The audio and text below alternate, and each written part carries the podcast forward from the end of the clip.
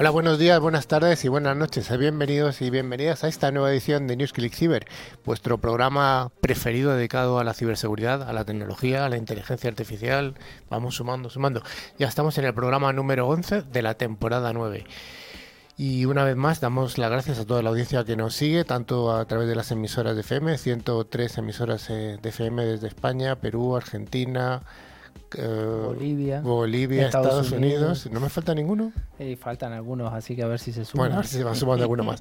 Y también a toda la gente que nos escucha los podcasts a través de cualquier plataforma o que nos ven, porque también estamos eh, disponibles en plataformas como YouTube, eh, Spotify también emite por vídeo, muy interesante.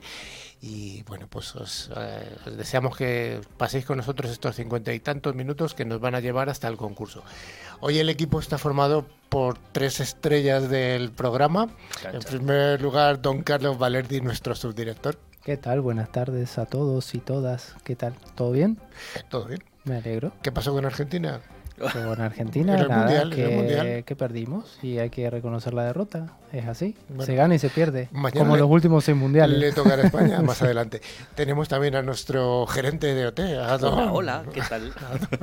a don Javi Soria, el tío más cachondo de la radio. Bueno, se intenta. No siempre se consigue. No siempre. Y también a nuestro gerente de, de asuntos de libros y de inteligencia artificial, don Alfonso Calvo. Un placer estar una vez más con vosotros disfrutando el programa. Claro que sí. Tenemos en remoto hoy a, a Manuel Martínez, en, que está en ¿dónde? En Soto del Real, en la provincia de Madrid. Hola. Hola, ¿qué tal? Buenas tardes. Y también tenemos aquí en el estudio a Javier Pascual eh, de Telefónica. Hola Javier. Muy buenas, muchas gracias por invitarme. Un placer. Bueno, también estoy yo y también damos las gracias al pulpo de los potenciómetros, al calamar de que está ahí atrás de la pecera, a don Pedro. Pedro Buenas tardes, chicos. es el responsable y el culpable de que esto salga bien. Así que, bueno, como decimos, este es el equipo. Chan, chan. También damos un cordial saludo a toda la audiencia que nos escucha a través de las emisoras de FM y también a aquellos oyentes que escuchan nuestros podcasts mientras que realizan cualquier tipo de actividad, como alquilar una niñera para ir al cine y dormirte en la sala. True Story. Bueno, durante todas las semanas nos podés seguir a través de las redes sociales o de nuestro email info arroba. Además, recordamos y recomendamos a visitar nuestra web llena de interesantes contenidos, clickciber.com, las dos con i latina. También informamos que pueden acceder a todos los programas anteriores a través de nuestros podcasts disponibles en Spotify, iBooks, Apple Podcasts, TuneIn, YouTube, Twitch, donde además los invitamos a suscribirse. Para ello solo tienen que buscar la palabra clave ClickCiber, las dos con i latina. Efectivamente. Bueno, ¿alguna recomendación? Mejor dicho, ¿alguna efeméride curiosa de la semana y qué vamos a tener en el programa de hoy? Vamos a recordar algo. Una semana como esta, más precisamente un 22 de noviembre del año 1995, se estrena una película que todos vamos a recordar y que seguimos viendo, que es Toy Story, la primera película animada en su totalidad por computadora, que fue producida por Pixar, esta empresa que creó el amigo Steve Jobs, Animation Studio, y dirigida por John Lasseter, lanzada por Walt Disney Pictures. Y bueno, dicho esto, eh, vamos a tener en nuestro programa las noticias de todas las semanas, nuestra ciberpíldora, donde hablaremos de la experiencia del coche autónomo, eh, nuestras tecnoefemérides, donde profundizaremos un poco más qué ha pasado en estos días, un monográfico que será un debate sobre emprendedores y nuevas economías, vamos a ver qué, qué sale de aquí, y ahí nuestro invitado del día, Javier Pascual, director de preventa y provisión para empresas en Telefónica. Bueno, vayamos con ese primer bloque, el bloque de noticias de ciberseguridad. Pero antes hay que recordar que una de las noticias es una noticia falsa, una noticia fake, y eso es lo que hay que adivinar para concursar en el concurso al final del programa. Vayamos con el bloque de noticias.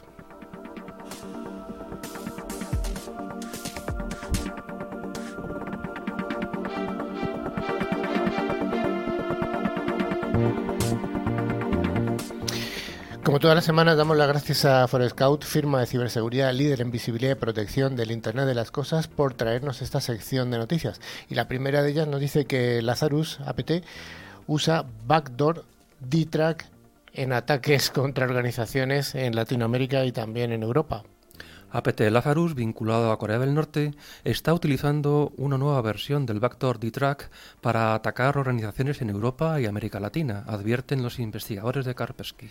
D-Track es un vector modular utilizado por el grupo Lazarus desde 2019. Se empleó en ataques contra una amplia variedad de objetivos, desde entornos financieros hasta una planta de energía nuclear. D-Track permite a los atacantes recopilar información del host infectado y cargar, descargar o manipular archivos en el host infectado, filtrar datos y ejecutar comandos. Los expertos notaron que las versiones de D-Track utilizadas en los ataques recientes son similares a las anteriores, sin embargo, ahora se emplea para apuntar a un número creciente de objetivos. El proceso de desempaquetado del backdoor se compone de varias etapas. El código malicioso de la segunda etapa se almacena dentro del archivo PE del malware. D-Track recupera la carga útil leyéndola desde un desplazamiento dentro del archivo o leyéndola desde un recurso dentro del binario PE. La carga útil de la segunda etapa es un código de shell muy ofuscado. El grupo APT usó un método de cifrado diferente para cada muestra. A diferencia de las variantes anteriores de D-Track, la empleada en los ataques recientes podría emplear cargas útiles de más de tres etapas. Un nuevo aspecto de las variantes recientes de D-Track es que la carga útil de la tercera etapa no es necesariamente la carga útil final, puede haber otra pieza de datos binarios que consiste en una configuración binaria y al menos un código shell que a su vez descifra y ejecuta la carga útil final. Una vez que se descifra la carga útil final, una DLL, el código abierto malicioso aprovecha el vaciado del proceso para cargarlo en explorer.exe. Otra diferencia en las campañas recientes es que las variantes recientes del backdoor utilizan tres servidores C2 en lugar de seis. Kaspersky informó ataques contra entidades en múltiples industrias, incluidas la educación, la fabricación de productos químicos, los centros de investigación gubernamentales y los institutos de políticas, los proveedores de servicios TI, los proveedores de servicios públicos y las telecomunicaciones. Los ataques recientes infectaron entidades en Alemania, Brasil, India, Italia, México, Suiza, Arabia Saudita, Turquía y los Estados Unidos. El backdoor D-Track continúa siendo utilizada activamente por el grupo Lazarus. Las modificaciones en la forma en que se empaqueta el malware muestra que Lazarus todavía ve a D-Track como un activo importante. A pesar de esto, Lazarus no ha cambiado mucho el vector desde 2019 cuando se descubrió por primera vez. Cuando se analiza la victimología queda claro que las operaciones han expandido a Europa y América Latina, una tendencia que estamos viendo cada vez con más frecuencia.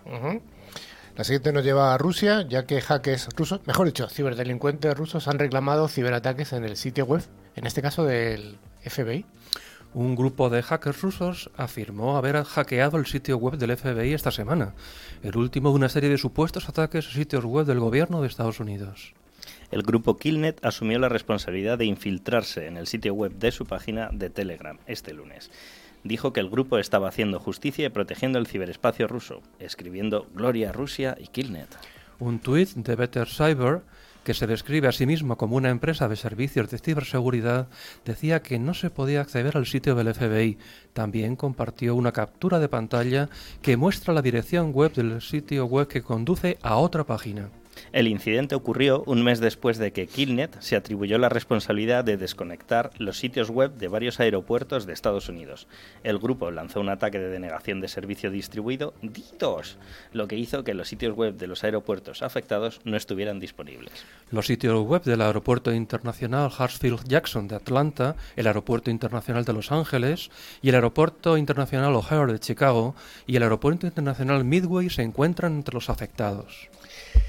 La primera noticia que vaya a introducir el monográfico del que vamos a hablar de nuevas empresas, bueno, ya no tan nuevas, pero nos habla de que los empleados de Meta llevaban meses haciendo creer a Zuckerberg que una habitación que pintaron de azul era realmente el metaverso. ¿Qué nos cuentas, Carlos? Qué llamativo que se crea esto una persona que maneja una empresa así. Bueno, la cosa es que este amigo Mark Zuckerberg ha anunciado hace apenas dos semanas el despido de 11.000 empleados de Meta, la empresa matriz de Facebook, después de enterarse de que el metaverso verso, este nuevo entorno digital del que lleva ya más de dos años haciendo campaña y que no termina de convencer a sus inversores, no existe.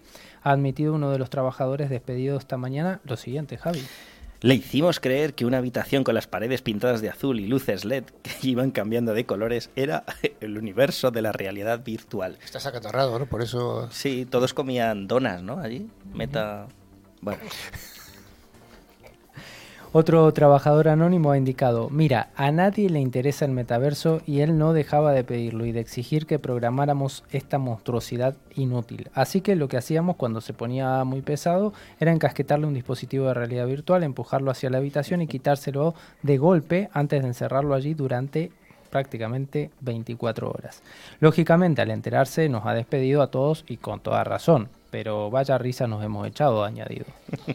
el engaño era conocido por prácticamente toda la compañía, lo que se ha reflejado en el despido del 13% de la plantilla, aunque Zuckerberg no descarta ampliar el número de represaliados el magnate de la informática estaría intentando averiguar qué trabajadores son reales y qué trabajadores son simples bots, dado que su dificultad para distinguir el mundo real del fantástico virtual sigue algo afectada tras años de confusión. A veces nos quedamos en la habitación del metaverso con él fingiendo ser avatares para que él viera que aquello funcionaba y tenía alguna utilidad, explica este ex empleado.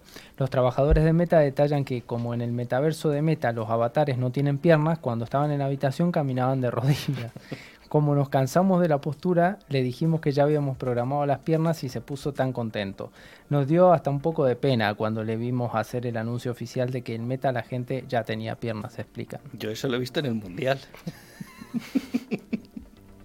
Los trabajadores admiten que durante unas semanas le lanzaron objetos a la habitación a ver qué hacía, como por ejemplo una pelota de baloncesto a la que Zuckerberg bautizó como el metabalón. Bueno, hasta aquí esta noticia curiosa. Vamos con la siguiente que nos dice que hackers patrocinados por el Estado de China comprometen la autoridad de certificación y con esa tiene la capacidad de comprometer a múltiples víctimas a la vez. Hackers de estados nacionales con sede en China infectaron recientemente una autoridad de certificación y varias agencias gubernamentales y de defensa con un potente cóctel de malware para infiltrarse en una red y robar información confidencial, dijeron investigadores el martes. El compromiso exitoso de la autoridad de certificación sin nombre es potencialmente muy grave porque los navegadores y los sistemas operativos confían en estas entidades para certificar identidades responsables de un servidor o de una aplicación en particular. Vamos, que te fías. En caso de que los hackers o los ciberdelincuentes obtuvieran el control de esta infraestructura de la organización, podrían usarlo para firmar digitalmente su malware para que pasen más fácilmente las protecciones de los puntos finales. También podrían suplantar criptográficamente sitios web de confianza o interceptar datos cifrados. Si bien los investigadores que descubrieron la brecha no encontraron evidencia de que la infraestructura de certificados se haya visto comprometida, dijeron que esta campaña era solo la última de un grupo al que que llaman Bach, que tiene un historial documentado de hacks notables que se remonta al menos a 2009. Javi, esta noticia en realidad, ¿cuál es la importancia? La importancia es que eh, si tú te fías de alguien y eso está en todos los navegadores, cualquiera que utilice eso hace que todos los navegadores de todos los portátiles se fíen. Por lo tanto, puede interceptar comunicaciones de todo el mundo. Es terrible, realmente. Vamos con la siguiente, que nos dice que cientos de empleados dejan Twitter ya ha salido en todas las noticias generalistas, y pasan de las exigencias de Elon Musk, ya que se han negado a su obligación de trabajar mucho y muchas horas aún. Efectivamente, hace un par de días Elon Musk envió un mail durante la noche a la plantilla que queda en Twitter tras los despidos. Se calcula que unas 2.900 personas, mientras que cuando llegó a las oficinas hace unas semanas había unas 7.500 y les envió un ultimátum. Tenían poco más de 24 horas para pulsar un botón que decía sí y que les obligaba a comprometerse a trabajar intensamente y muchas horas para la era Twitter 2.0. Eh, ya se ha pasado el plazo y se ha sabido que cientos de personas no han pulsado ese botón, lo que como decía el mencionado mail se traduce en que deben dejar Twitter aunque reciben tres meses de salario como compensación. Cabe decir que quienes se quedan no saben cómo piensa más compensarle con acciones ahora que Twitter es una empresa privada y que ya no cotiza en bolsa. Según una fuente anónima dentro de Twitter, múltiples equipos de ingeniería críticos dentro de la red social ya han renunciado completamente o casi completamente.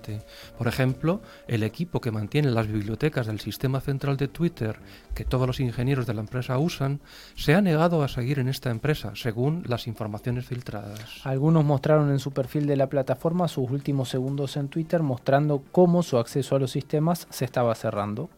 ¿Cómo se podría sobrevivir una empresa sin este pilar? Bueno, la pasada semana figuras clave del desarrollo de Twitter se fueron y Musk, que ayer ya anunció que no será CEO de Twitter en el futuro y que quiere a un sustituto para el puesto, que esperamos que no sea Donald Trump, llegó a vecinar una quiebra por el devenir de los acontecimientos. Ahora The Verge ha hablado con empleados que se quedan y otros que se marchan de Twitter y opinan que dada la magnitud de las dimensiones de esta semana, creen que la plataforma podría romperse pronto. Uno de ellos dijo que han visto a ingenieros legendarios y a otros a los que admiran irse uno a uno. Aunque yo creo que hablaremos un poco de esto en el monográfico, habría que ver que ya se habla de una paranoia realmente del propietario, ¿no?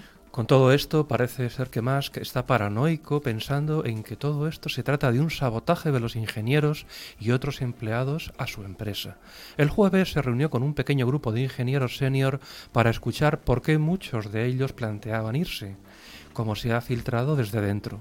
Según un empleado declaró a medios, la gente no quiere sacrificar su salud mental y su vida familiar para hacer más rico al hombre más rico del mundo. Cabe decir que no hay un departamento de comunicación de Twitter en Estados Unidos, o que está diezmado, según la CNN, al que preguntarle los comentarios al respecto. Anoche alguien ha troleado al magnate, pero en el mundo analógico y no en la red social. Alguien proyectó sobre las paredes de las oficinas centrales de Twitter diferentes insultos o definiciones sobre el multimillonario como parásito supremo, dictador o especulador del apartheid. Hace una hora Musk publicó en su siempre activo perfil de la red social una foto en la que Twitter se entierra a Twitter en un cementerio. Tremenda la imagen. Y ya la última noticia que tenemos en el día de hoy nos habla de que Google ha utilizado nuestros datos de ubicación sin permiso. Es una noticia que es recurrente realmente. Y lo importante es que ahora va a tener que pagar una multa bastante grande, ¿no, Javi? Eso es. Después de hacer esto unas 15-20 veces, que nos hayamos dado cuenta a lo largo del tiempo, Google ha acordado el pago de 391 millones de dólares con 40 estados de los Estados Unidos. La razón, recopilar datos de localizaciones de los usuarios incluso cuando estos habían desactivado el GPS y esta función de forma explícita. Las funciones de ubicación y localización de sus teléfonos seguían funcionando. La cuantía supone la mayor cifra que haya pagado nunca Google por una reclamación en términos de privacidad. Alfonso, ¿qué ha pasado realmente? Bueno, pues que la fiscal general de Oregón, junto con otras 39 fiscales generales de Estados Unidos, ha anunciado un acuerdo histórico en el que Google tendrá que pagar más de 390 millones de dólares por sus prácticas de localización. Se trata del mayor acuerdo en materia de privacidad del consumidor. La multa se suma al histórico pago por prácticas monopolísticas el juicio contra la Unión Europea por abuso de posición dominante o la sanción por parte de la Agencia Española de Protección de Datos por vulnerar el Reglamento General de Protección de Datos. El eslogan habitual de Google es tú quita la ubicación que yo te rastreo igualmente. Dicho con ironía, evidentemente. Como indica el acuerdo, Google seguía recopilando la información sobre la ubicación de los usuarios, a pesar de que estos habían desactivado el seguimiento de sus propios ajustes de la cuenta de Google. No servía de nada quitar localización ni configurar, ni configurar Google para que no lo hiciese y no lo rastrease. La empresa seguía haciéndolo sin permiso del usuario. Esta información se compartía eh, también con anunciantes, no solo para ellos, sino para los demás, además de quedar registrada en todos los servidores de Google. Pero con la ley hemos topado. Los fiscales han concluido que este tipo de prácticas supone un engaño al consumidor y que estas prácticas se llevan realizando por parte de Google desde al menos el año 2014. Hasta que no contemos con leyes de privacidad completas, las empresas seguirán recopilando grandes cantidades de nuestros datos personales con fines de marketing con pocos controles, explicaba uno de ellos. El mayor cotilla es tu teléfono. Los malditos perfiles de los anuncios. Los datos de ubicación son clave para Google, son fundamentales para su negocio publicitario, en el que crear perfiles de anuncios precisos es una prioridad. De esta forma, automáticamente, cuando abrimos una cuenta de Google, si visitamos el apartado de Mi actividad, observaremos en el apartado de Historial de, ubicaciones que está activo siempre por defecto. Es posible marcar su desactivación y el punto clave es que sirva o no sirva para algo. Alfonso, y la siguiente pregunta debería ser, ¿y qué va a hacer Google? Bueno, pues el acuerdo que ha aceptado Google implica, además del pago de una gran cuantía económica el cambio en algunas de sus prácticas relacionadas con la localización. Está pues obligada a mostrar información detallada sobre los tipos de datos de localización que recopila y no ocultar opciones que desactiven por completo el seguimiento. Esta información se reflejará de forma accesible en un apartado web dedicado a tecnologías de localización integrado previsiblemente en los ajustes de Android a partir del año que viene autodestrucción. La autodestrucción es una buena manera de prevenir que ellos guarden esos datos. Como usuarios, es interesante valernos de herramientas como la autodestrucción de nuestros datos de Google si queremos maximizar nuestra privacidad. El proceso es sencillo y legalmente Google está obligada a eliminar de sus servidores la información que seleccionas en el apartado de actividad web. Pues hasta aquí las noticias en las que hemos tenido de todo, de todo, de todo y además vamos a darle continuidad dentro de nuestro monográfico. NewsClick Cyber es el programa semanal líder en la radiodifusión en español. Si quieres estar al día de las novedades, escuchar nuestras ciberpíldoras y a los responsables de grandes empresas, escucha NewsClick Cyber.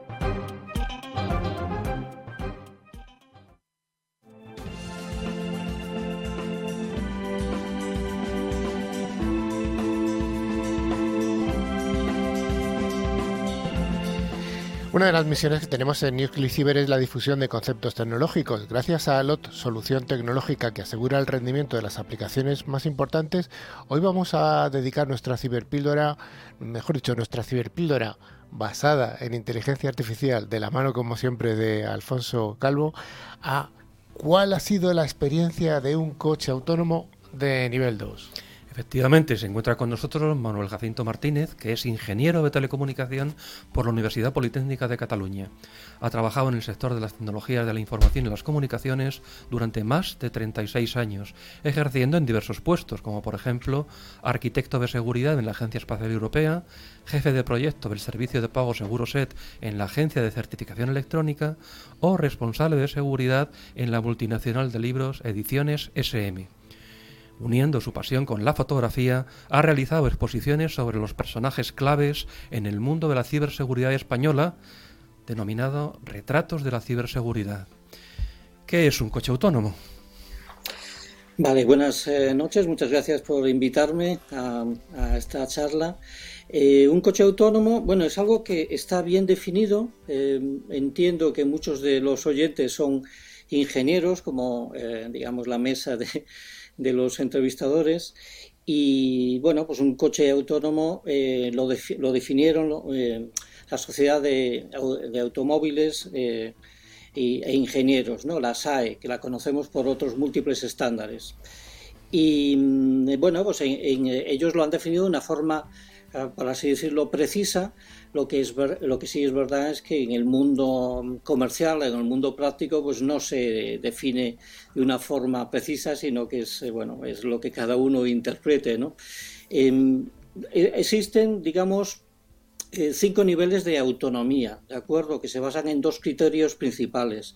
En principio, em, las funciones de seguridad mm, corresponden a un nivel cero, que se considera un coche no autónomo, ¿de acuerdo? y em, las funciones de seguridad, como puede ser, yo que sé, el GPS, el airbag, eh, los frenos, en fin, este tipo de cosas, pues no, no toman decisiones eh, sobre la conducción del coche, sino que la conduce una persona, un humano y punto, ¿no?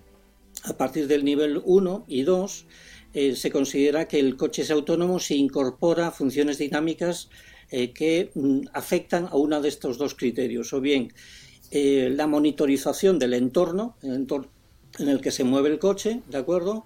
O bien, eh, digamos, el, eh, el, nivel de decisión, ¿de acuerdo?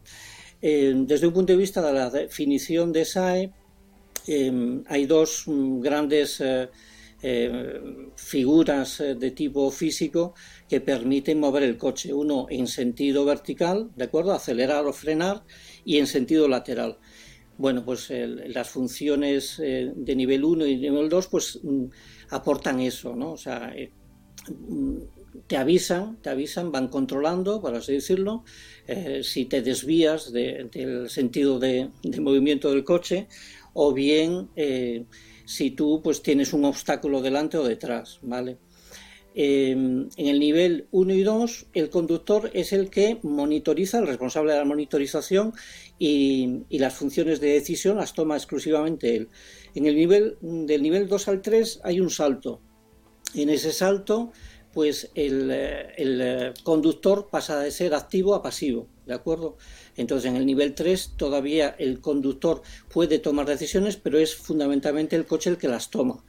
Y en el nivel 4, pues simplemente es un pasajero. Eh, bueno, pues los taxis, ¿no? que por ejemplo aparecen en algunas películas de ciencia ficción y que, eh, por ejemplo, en la Universidad Autónoma de Madrid, pues hay un coche de nivel 4, hay un taxi, hay un pequeño autobús que es autónomo y que recorre, por así decirlo, las calles de, la universidad. ¿Y se conducen igual que los coches estándar habituales? Eh, no, hay que a ver, o sea, tú lo puedes siempre anular, todas las funciones de asistencia, las puedes anular, entonces lo conviertes en un coche autónomo, eh, eh, particular, estándar, ¿no? Pero bueno, para eso no te lo compras, porque esas funciones son caras y elevan el valor del coche, ¿no? Eh, tienes que reaprender, básicamente, mi experiencia después de hacer pruebas y, bueno, una vez que me decidí a, comprar un coche de este tipo, pues tienes que reaprender, porque eh, el, coche puede tomar, de hecho, puede tomar decisiones, ¿no? O sea, yo, por ejemplo, eh, me he dado cuenta de que conducía mal, básicamente, conducía mal porque mm, cuando me desviaba, pues no ponía el intermitente o de alguna manera, pues no mm, permanecía en el centro del carril y demás, ¿no? y el coche sí que toma control del, del volante y te dice que te estás desviando o, o te avisa si viene una rotonda, es capaz de leer señales, etcétera. ¿Y entonces el coche autónomo puede reducir la siniestralidad en carreteras o en la ciudad?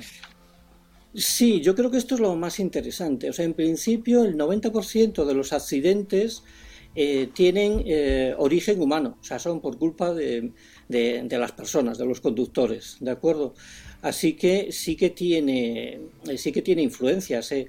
em, y además puede tener un impacto social y económico pues altísimo. pensad por comparación que al año se producen unos 700.000 eh, 700.000 digamos cánceres de, en, el mundo, ¿no? según la OMS, y 1.300.000 muertos por accidente en todo el mundo, según la OMS. Eh, claramente, eso son cifras enormes eh, que, se pueden reducir si le damos autonomía al coche y ponemos, digamos, activos estos, eh, estos controles, estas funciones o asistentes. ¿Y existe alguna relación entre el coche autónomo y los coches eléctricos? Bueno, yo lo que he descubierto es que, claro, estas funciones de autonomía hay que, mm, hay que ver que antes del 2009, que es cuando Google sacó el, coche, el, coche autónomo y empezó a experimentar, pues eh, realmente lo único que, se impulsaba era el coche eléctrico. Pero em, realmente eh, los coches autónomos, por así decirlo, mm, aplican sus funciones a cualquier tipo de coche, sea de combustión o sea eléctrico. Por lo tanto, yo creo que más que pensar, eh, bueno, obviamente de, una forma, llamémosle forzada por el cambio climático y demás, pues nos fuerzan a los coches eléctricos. Lo que sí es cierto es que los coches eléctricos, en principio, eh, mm, eh, son muy caros y les añaden todas estas funciones de autonomía para justificar el precio, ¿de acuerdo? Pero se pueden dar perfectamente en cualquier otro tipo de coche. Y em, es cierto que un coche autónomo puede causar accidentes mortales. Es peligroso. Bueno, esto es difícil de. Yo, eh, por así decirlo, em, tengo una respuesta mm, sencilla y otra compleja. Eh, la compleja, empecé por la compleja. Realmente no está. Em, ¿Cómo diríamos? No hay regulación no hay regulación, hay muy poca regulación, ¿de acuerdo? Solamente Inglaterra y Alemania eh, han sacado leyes específicas para eh, cubrir, por así decirlo, las responsabilidades y los modos de conducción autónomo, ¿vale? Pero se plantean, eh, de hecho, un coche autónomo plantea muchísimos problemas. O sea, en España, por ejemplo, mm, no se distingue, se aplica el código de circulación de la DGT estándar, y un coche autónomo tiene la misma responsabilidad que cualquier otro coche en los accidentes, ¿no? Es el conductor y es el fabricante del coche. básicamente. Pero claro, cuando le añades estas funciones que son complejas, hay montones de, sensores, se utiliza inteligencia artificial, em, hay radares, etcétera, pues ¿qué ocurre? Que eh, hay mucho software. Como el software, como vosotros sabréis mucho mejor que nadie, el software tiene, eh, contiene errores. El software no se, no se eh, prueba fehacientemente antes de sacarlo a producción. Con lo cual, bueno, pues hay una eh, un informe de unos expertos europeos en Europa que han sacado un informe en 2019 lo que eh, trata de definir cuáles son las responsabilidades de eh, todas las partes, ¿no? del conductor, de, los fabricantes y en este caso, en el caso de los fabricantes, pues normalmente es una cosa curiosa que se puede, que os va a llamar la, atención. Normalmente los fabricantes, cuando los fabricantes de software tienen una excepción, que, es la excepción de desarrollos, digamos, los, los, fallos ocultos en principio no son responsables de, esos fallos ocultos, ¿no? Pero son tan, números, tan numerosos que, bueno, paralizaría todo tipo de, desarrollo, ¿no? Bueno, pues en el caso de esta recomendación, de este informe de liability, pues eh, recomiendan los expertos que en este caso sí que los fabricantes de, automoción que incorporan este tipo de software con funciones autónomas, que sí que tengan responsabilidad, ¿no? porque los bugs son o pueden, eh, pueden provocar eh, accidentes. Eh, lo, que, lo, que, sí es cierto es que no hay mm, entidades, como diríamos, no sé, reguladoras o que mm, nos vayan dando datos de cuántas muertes o no. Yo lo que he hecho es una pequeña recopilación y apenas si llega a 10 víctimas mortales, ¿no? o sea, eh, muchas menos. Hay un caso de, de Tesla, eh, o un caso dos de Tesla, uno de Uber, otro de no sé qué, y no hay registros. Eh, posiblemente bueno, pues confiemos que, sigamos con muy pocos accidentes de este estilo. Muchísimas gracias por tu aportación al programa. Un saludo. Gracias a vosotros.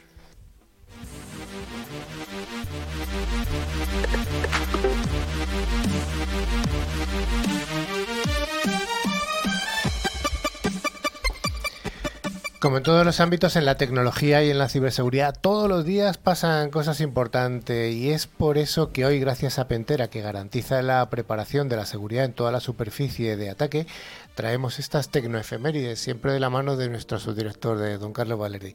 Vamos a ver, te lo voy a poner muy difícil. Muy difícil. 1877. Tiene un verdad, una verdadero registro este hombre en el cerebro. déjame pensar, 21 de noviembre puede ser. Tomás Edison anuncia la invención del fonógrafo, una manera de grabar y reproducir sonido. Edison inventa este aparato genial para la época de manera accidental mientras trabajaba en una forma de registrar la comunicación telefónica. Te voy a poner más difícil. Venga. 1985. 1985, el 20 de noviembre, si mal no recuerdo, Microsoft lanza su entorno operativo gráfico de 16 bits, el Windows 1.0. La madre de todos los Windows. Rafa debe estar súper contento si nos está escuchando, el cual ofrecía multitarea limitada para los programas de MS2, el sistema operativo ese tan antiguo. Venga, nos vamos a venir un poquito más cerca. ¿Qué nos cuentas del 1996? El 19 de noviembre, Microsoft también lanza su suite ofimática para Windows, el Office 97, siendo, eh, bueno, fue la última versión de Office soportada para Windows NT versión 3.5. No me resisto a hablar de, de, Windows, ya hemos hablado mucho, de Disney. Disney me gusta. Cuéntanos algo de Disney. Algo de Disney. El 18 de noviembre de 1928, Walt Disney Company celebra el nacimiento de Mickey Mouse. Mickey Mouse. Oh. Esto con motivo del estreno de Steamboat Willie, el primer cortometraje sonoro de dibujos animados, tercera aparición de Mickey Mouse y la primera que donde tuvo realmente el éxito que tuvo Walt Disney. Y una noticia ya, la última, que es que yo creo que la has escogido por mí, estoy convencido. ¿Qué pasó el 16 de noviembre de, mil, de, 2010, hace 12 años? ¿Qué pasó? Apple Corps, que no se podía quedar afuera de estas efemérides, EMI y Apple anuncian que los Beatles, esa banda enigmática del, rock del rock internacional más influyente y querida en la historia de la música, a partir de ese momento iba a estar disponible en el iTunes Store. Menos mal, ese es mi Nos ha tocado el corazoncito. Me has tocado el corazoncito. Pues hasta aquí las efemérides y vamos con ese monográfico deseado.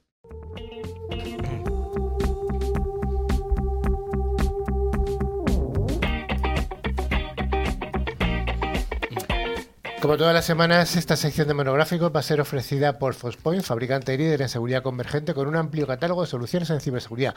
Y hoy vamos a hablar de algo que está todo el mundo hablando. Hemos hablado incluso en alguna noticia. Elon Musk, Twitter, Facebook, Meta, incluso con la introducción que nos ha hecho Javier Soria a la meta, lo dejamos ahí, emprendedores, riesgos. Vamos a hacer un debate abierto entre nuestros expertos. Vamos a ver, Meta, ¿Qué une meta, Javi Soria? Y no esa palabra que tú has dicho. ¿Qué es meta? Meta al final es el entorno virtual donde están eh, empujándonos a vivir, ¿no? O sea, trabajar, vivir, divertirse, todo con tu avatar para que no salgas de casa y vivas encerrado. ¿Quién es el dueño de Meta? Eh, bueno, Mark Zuckerberg, que es el dueño, el que inventó Facebook y al final, bueno, empezó a crecer esta empresa que todos la conocemos, no vamos a entrar en esos detalles. Luego compró eh, WhatsApp, esta aplicación de comunicación móvil. poco eh, pago además, creo. Sí, sí, sí. Sí, a fecha de hoy poco. poquito, muy poquito, creo que algo de 1.600 millones sí, sí, a fecha de hoy realmente es poco. nada. curioso. Y también pensemos en Instagram, que también es de Meta, una red social que, bueno, tiene lo suyo también. O sea, que es un conglomerado que sí que ha habido algunas redes sociales que han ido bajando, ha ido bajando Facebook, Instagram ha ido subiendo y WhatsApp pues es eh, la gran red social. En el mundo se dice que los que todavía tenemos Facebook y no me hago cargo, somos los más viejitos, los más modernos usan Instagram y Twitter, bueno, ahí queda en el medio. Eso es lo que se dice. Vamos a, Twitter. ¿Algún apunte sobre Twitter y su dueño? Que ya lo hemos comentado. Bueno, el nuevo dueño, ¿no? Elon Musk. Al final ha comprado esta empresa, esta persona que tiene no solo Twitter ahora, sino que su primera creación fue PayPal, vamos a decirlo. PayPal. fue la primera creación de Elon Musk. Luego crea Tesla con esta intención de eh, hacer coches eléctricos, Starlink, y no nos olvidemos de, SpaceX.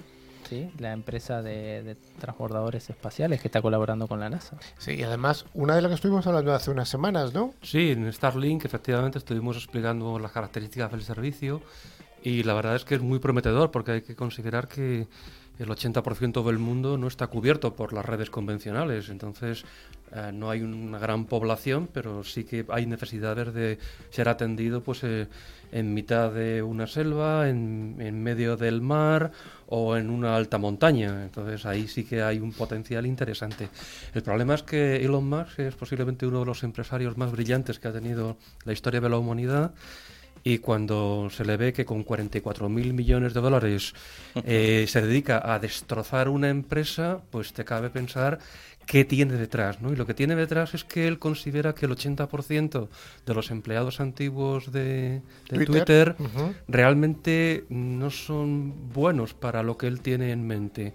El problema es que no ha identificado previamente a ese 20% que tiene eh, principal y ha hecho una invitación abierta a que quien lo desee se marche de la empresa. y se le han ido personas clave. O sea que es posiblemente que se hayan ido muchas personas de ese 20%. Efectivamente, ese es el problema. Entonces, esa, esa ruptura controlada que debía haber realizado en la empresa no la ha hecho. Ha hecho una ruptura a lo bestia y ahora se da cuenta que tiene que dar marcha atrás. Por ejemplo, había prohibido el teletrabajo. Bueno, pues acaban de decirnos que permite otra vez el teletrabajo, pero que una vez al mes tiene que la gente reunirse. Entonces dijo más que hace poco, cometeremos muchos errores y nos quedaremos a con aquello que sea bueno. Ya, pero es que está cometiendo demasiados errores de principiante. Esto en un gran empresario es difícil de aceptar. Yo quiero plantearos una, una, duda que tengo, porque aquí estamos hablando de dos grandes conglomerados. Nos faltaría, por supuesto, Amazon y Google, y, pero yo creo que están como en otra, en otra dimensión. Aquí hay un tema que se ha trazado de alguna manera en el, durante las noticias, que es los datos. Se ha hablado de, Google, privacidad de datos. No, no, hay demasiada concentración en muy poquitas entidades, en muy poquitas personas incluso. Bueno, a ver, se supone que hay una ley antimonopolio en Estados Unidos y que hay muchas cosas que no deberían pasar, pero pasan. Al final estas grandes empresas, Google, Microsoft eh, Meta o Facebook hasta hace poco terminan absorbiendo a otras empresas. YouTube, por ejemplo, fue comprada por Google, lo decíamos en las noticias hace unas semanas. Entonces al final se terminan quedando con todos los datos. O sea, son conglomerados de empresas muy gigantes que terminan teniendo el control de los datos de todos nosotros. Entonces, bueno, eh, hay un riesgo ahí, que también es cierto que los datos antes los controlaban otras entidades, no vamos a engañarnos con esto. Lo que pasa es que hoy es mucho más visible, llevamos los datos en nuestro bolsillo. Antes los datos quedaban en casa, ahora los llevamos dentro, nuestra ubicación, nuestro OneDrive o lo que sea, y todo eso al final está en manos de unos pocos trae, ¿tenéis alguna algún tipo de incertidumbre respecto a cómo van a acabar estos dos o tres grandes conglomerados? Bueno, pues necesariamente van a acabar por la ley monopolio de Estados Unidos fragmentados. Recordemos el ejemplo de la empresa ATT, que hace muchos años. Hace muchos años. En el caso de ATT era sencillo hacer la fragmentación porque lo que se hizo fue una fragmentación por redes físicas. Se hizo una una serie de estados, fueron aglutinados y las redes de esos estados fueron asignadas a las diferentes fragmentos de ATT, pero con los datos, ¿cómo vamos a hacer esa fragmentación de los datos?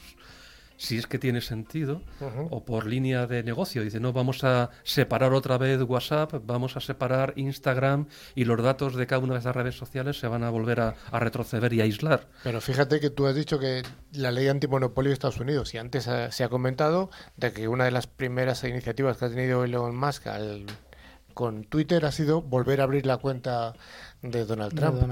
o sea que se abre incertidumbre realmente ¿no? sobre qué va a pasar. Bueno, ellos lo, lo, dicen como que la encuesta realizada a los usuarios era un poco ligeramente mayoritaria hacia favor de la devolución, pero eso realmente era un, un empate técnico. Y luego, bueno, vamos a ver cómo se ha hecho la encuesta, pero en aras de la libertad se le devuelve la cuenta a Donald Trump. Claro, o sea, yo es que pienso que en todas las redes sociales y en todos estos conglomerados de empresas ahora mismo hay una censura brutal hacia un lado del espectro político que lo que está suponiendo es que todos nos convirtamos en buenistas y no dejes expresar la opinión a determinado tipo de gente, sea quien sea la opinión que sea, tienes que dejarla libre, sea de Trump, sea de quien sea para eso hay entidades que se tienen que encargar de ver si esas opiniones al final afectan o no afectan, pero no debería ser la red social la que lo limite. Bueno, pues aquí quedan una serie de pensamientos libres que hemos planteado aquí dentro del monográfico en modo de debate que yo creo que puede dar juego en las próximas semanas o en los próximos meses porque seguro que va a haber movimientos importantes.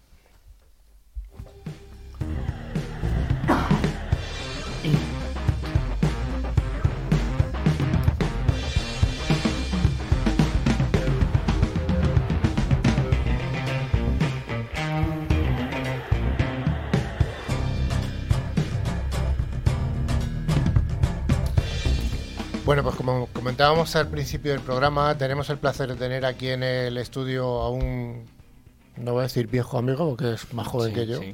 Pero, Puedes decirlo. Lo de viejo ya no seremos jovencillo. A Javier Pascual, que eres, eh, nombre a ti mismo, ¿cuál es tu cargo dentro de Telefónica? Bueno, yo soy director de la parte de preventa y provisión de, empresas en Telefónica. vale, un cargo realmente relevante porque tienes a muchas personas dentro de tu organización. Sí, bueno, nosotros nos dedicamos sobre todo a, en la parte de preventa a definir soluciones para grandes cuentas. Bueno, grandes cuentas. También trabajamos desde la pequeña empresa hasta la gran cuenta.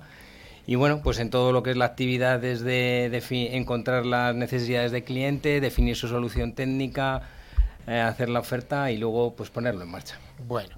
Nosotros somos un programa dedicado a la tecnología y de la Telefónica se ve como una empresa de telecomunicaciones o ¿Cuál es vuestra visión de la TI? Bueno, ahí nosotros, pues sí, somos, no vamos a, renegar sobre nuestro nuestra condición de empresa de comunicaciones, pero, pero es verdad que en el mundo de las empresas hemos dado un, un gran cambio a lo largo de estos años, ¿vale? De hecho, bueno, pues eh, en el mundo de las empresas a día de hoy la facturación, el 50% son comunicaciones y el 50% es, es lo que denominamos TI, ¿no? Y ahí nosotros, en cuanto a TI, pues un amplio abanico, ¿no? Desde el, el, que yo llamo más tradicional, ¿no? Que es el de networking, el de LAN, el que el de las redes de área local, pasando por la seguridad, pasando por el cloud y yendo pues ya al mundo del IoT, el mundo de smart cities y health, eh, experiencia de cliente, bueno, una serie de casos donde quizás la gente no nos conozca tanto, pero en el que estamos avanzando. Pero en el mundo empresarial sí que se os conoce, ¿no? Sí, bueno, en eso la verdad es que yo tengo la suerte de, bueno, pues puede parecer un poco no presentoso, pero en el fondo somos una de las grandes multinacionales y en facturación TIC, pues a día de hoy tenemos la suerte de ser la primera empresa ¿no? del país, así que yo estoy muy contento. Javi, cuéntanos un poco de ti. Eh, Telefónica, ¿cuánto llevas un par de ratos en la empresa? Bueno, yo llevo toda la vida en Telefónica, una etapa, una etapa compartida contigo, ¿eh? quizás la mejor etapa para que no se diga. Pero bueno, yo entré de becario, además entré en esta labor de, de preventa en la que en la que sigo participando. Luego, pues, con fui responsable de servicios de marketing, de servicios de, o sea, de marketing de servicios de voz. Eh, volví otra vez a la parte de preventa y luego, bueno, pues las cosas fueron creciendo y ahora soy también responsable de, de todo lo que es desde ese momento en que se produce la venta hasta que se hasta que se implanta, ¿no? Entonces, bueno, pues ahí entran los sistemas de tramitación, pero toda la labor de jefatura de proyecto, implantación, etcétera. Eh, dentro del programa nos gusta recomendar a la gente joven de que se prepare para, con carreras técnicas, con carreras de TI, porque siempre decimos que hay muy poquito paro o incluso nulo. Y uno de los oficios que hay dentro de este mundo de, tele, de la TI es uno que tú lideras, la preventa. ¿Qué es un ingeniero preventa? Bueno, me has hecho la pregunta ahí, porque yo llevo toda mi vida participando en temas de preventa, ¿no? Mira, yo la preventa creo que es una de las grandes oportunidades para toda persona que, que empiece su andadura dentro del mundo profesional, a todo el mundo que haya salido de una carrera técnica que tenga que ver con el mundo de las TIC. ¿Por qué? Porque no solo te va a forzar a, a, a desarrollar ¿no? tus capacidades tecnológicas, sino que te da una visión mucho más amplia del mundo. ¿no? Yo, jo, cuando tú hablas de, de, qué es la preventa, ¿no? al, al, final el preventa es el que entiende lo que un cliente quiere y le hace una oferta, ¿no? le, le, le busca una solución técnica. Pues es verdad que hay en función de la empresa en la que lo hagas, pues tienes distintos tipos de preventa, ¿no? Si eres uh -huh. de un fabricante, tú vas a ser muy técnico y muy, muy centrado en tu producto, ¿no? Si eres de un integrador, la cosa se te amplía y ya eres más en tecnología, ¿no? Entiendes de los distintos fabricantes, por ejemplo, de seguridad o, o de networking o de tal. Entonces ya coges...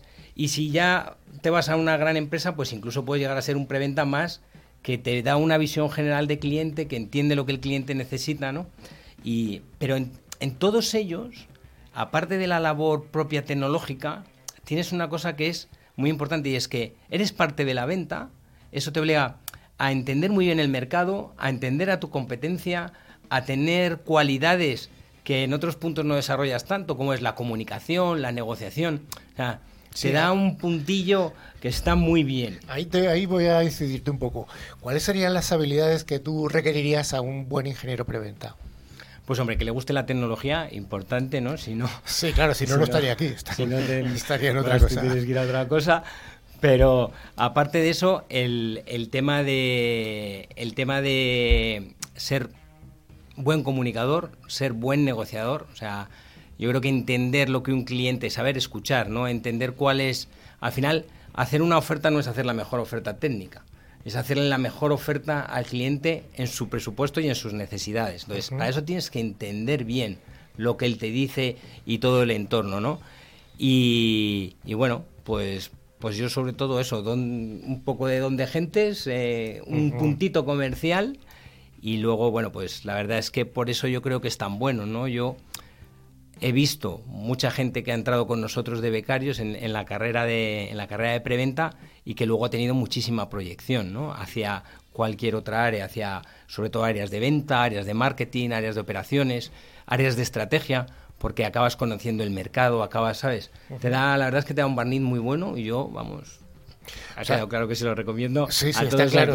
Está claro que lo recomiendas porque, vamos, toda una, toda una vida dedicado a esto, pues evidentemente algo tendrá. Además, no te aburres, ¿eh? O sea, tiene un punto bueno y un punto malo. Punto bueno es que un preventa no se aburre porque a, a, día de hoy las olas tecnológicas cada vez van más rápido, ¿no? Entonces es difícil aburrirte porque te tienes que poner al día, ¿no? Tiene un punto malo, ¿no? Que a veces ya ¿Eh? Cuando te conoces una ola tecnológica, te viene una nueva y. Dice, joder, qué pereza, ¿no? voy a pensar, eh, es el momento de cambiar de oficio. bueno, eh, has hablado de que posibles salidas serían desde eh, punto de vista puramente comercial, te, comercial puro y duro.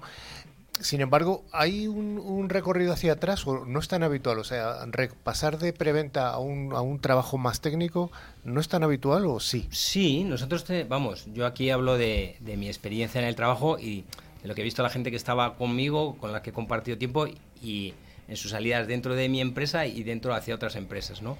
Y sí, la verdad es que eh, tienes un punto en el que te puedes especializar también y irte hacia carreras más, eh, pues más del mundo de la tecnología, más, o sea, sabes, más centradas como puede ser operaciones, diseño técnico. Sí, la verdad es que la verdad es que el, barniz que te da te va a valer siempre para luego, o sea que no está mal. Oye, hablando un poco del mercado de las tecnologías de la información, del mercado de, profesionales, por supuesto. Eh, ¿Cómo ves tú esto? Hace unas semanas estuvo aquí un responsable de una empresa de casa talentos, por así decirlo, aunque no era exactamente eso. Pero tú dentro del mundo de TI, ¿dónde ves que hay mayor recorrido ahora mismo de profesionales? ¿Dónde hay mayor petición? ¿Dónde necesitáis vosotros gente en Telefónica? Sí, a ver, yo aquí en esto mi visión puede ser un poco parcial en frente en, base a nuestras necesidades y también lo que veo ¿no? en el mercado. Yo creo que en el mundo del TI, si ahora me dijeras para mí, ¿no? Los mayores, los mayores, las mayores oportunidades. Creo que en el mundo del, de ciber hay una oportunidad grandísima. O sea, yo creo que a los profesionales de ciber, eh, no voy a decir se lo rifan, pero sí que hay mucho interés en el mercado en ellos. Los, los, buenos perfiles tienen salida y, y, sí, ahí sí que te digo que se lo rifan a los buenos perfiles. Creo que queda todo un mundo por explotar eh, aún, que es el mundo del, del Big Data y luego creo que también en el mundo del Internet de las cosas, del IoT, pues queda muchísimo recorrido. Entonces, en, todos esos campos yo creo que va a haber salidas profesionales y, bueno, a futuro van, van a estar... Vamos, de hecho yo creo que en el mercado a nosotros nos, encuentra, nos cuesta encontrar profesionales, ¿vale? No, no es fácil. Nosotros pues tenemos nuestros, nuestros programas de becas y demás, y incluso dentro de los programas de becas... Eh, coges becarios a los que les surgen las oportunidades no sin haber llegado a consolidar el periodo de beca no lo cual lo cual es un punto importante con lo cual pues eso yo animo a, a, la, gente. a que se mueva en este mercado si, si necesita oportunidades laborales bueno, pues queridos eh, oyentes jóvenes, aquí tenéis a Javier Pascual. Eh, os dejamos luego su teléfono personal para que le llaméis. Encantado. bueno, pues muchas gracias Javi por haber estado con nosotros, por habernos dado tu visión de posiblemente la mayor organización de preventas que hay en España, que es eh, Telefónica. Y, nada, esperamos verte otra vez de vez en cuando. Cuando me invites, aquí estaré, encantado. Muchísimas gracias.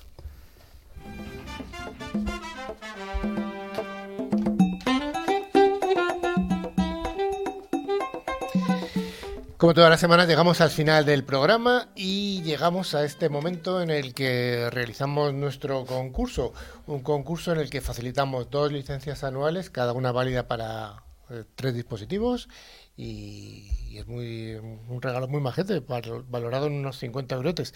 Eh, ya sabéis que para concursar es muy sencillo y lo primero que tenemos que decir es si hay ganadores de la semana anterior. Claro que sí, como no los va a ver. Lorenzo Capriles de Barcelona y Luis Ignacio Martínez de Tenerife.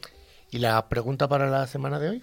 La pregunta va a ser la de siempre, ¿cuál es la noticia falsa que hemos comentado hoy en el programa? Y para participar enviarnos un mail a info.clickciber.com indicando tu nombre y tu localidad. Pero antes de despedirnos os recordamos que podéis poneros en contacto a través de nuestro email info@clickciber.com, las dos con i latinas. Y también podéis seguirnos a través de nuestras redes sociales en Twitter, LinkedIn o Facebook. A través de nuestra web, clickciber.com, se puede acceder a nuestra revista digital, ver las fotos y otros contenidos de interés. Finalmente, recordamos que a través de todas las plataformas de podcast pueden escuchar los programas anteriores que están disponibles en iBooks, Spotify, TuneIn, YouTube, Twitch, buscando por la palabra clave clickciber, ambas con i latina. Pues ya sí que sí, hemos llegado al final del programa, hemos dado los premios y emplazamos a toda la audiencia a la semana siguiente. En siete días volvéis a encontrarnos en el medio que queréis escucharnos y, por supuesto, podéis ir a los anteriores. Eh, estamos encantados de que nos escuchéis. Hasta la semana que viene. Y que el coche autónomo no es alguien que paga dinero al mes.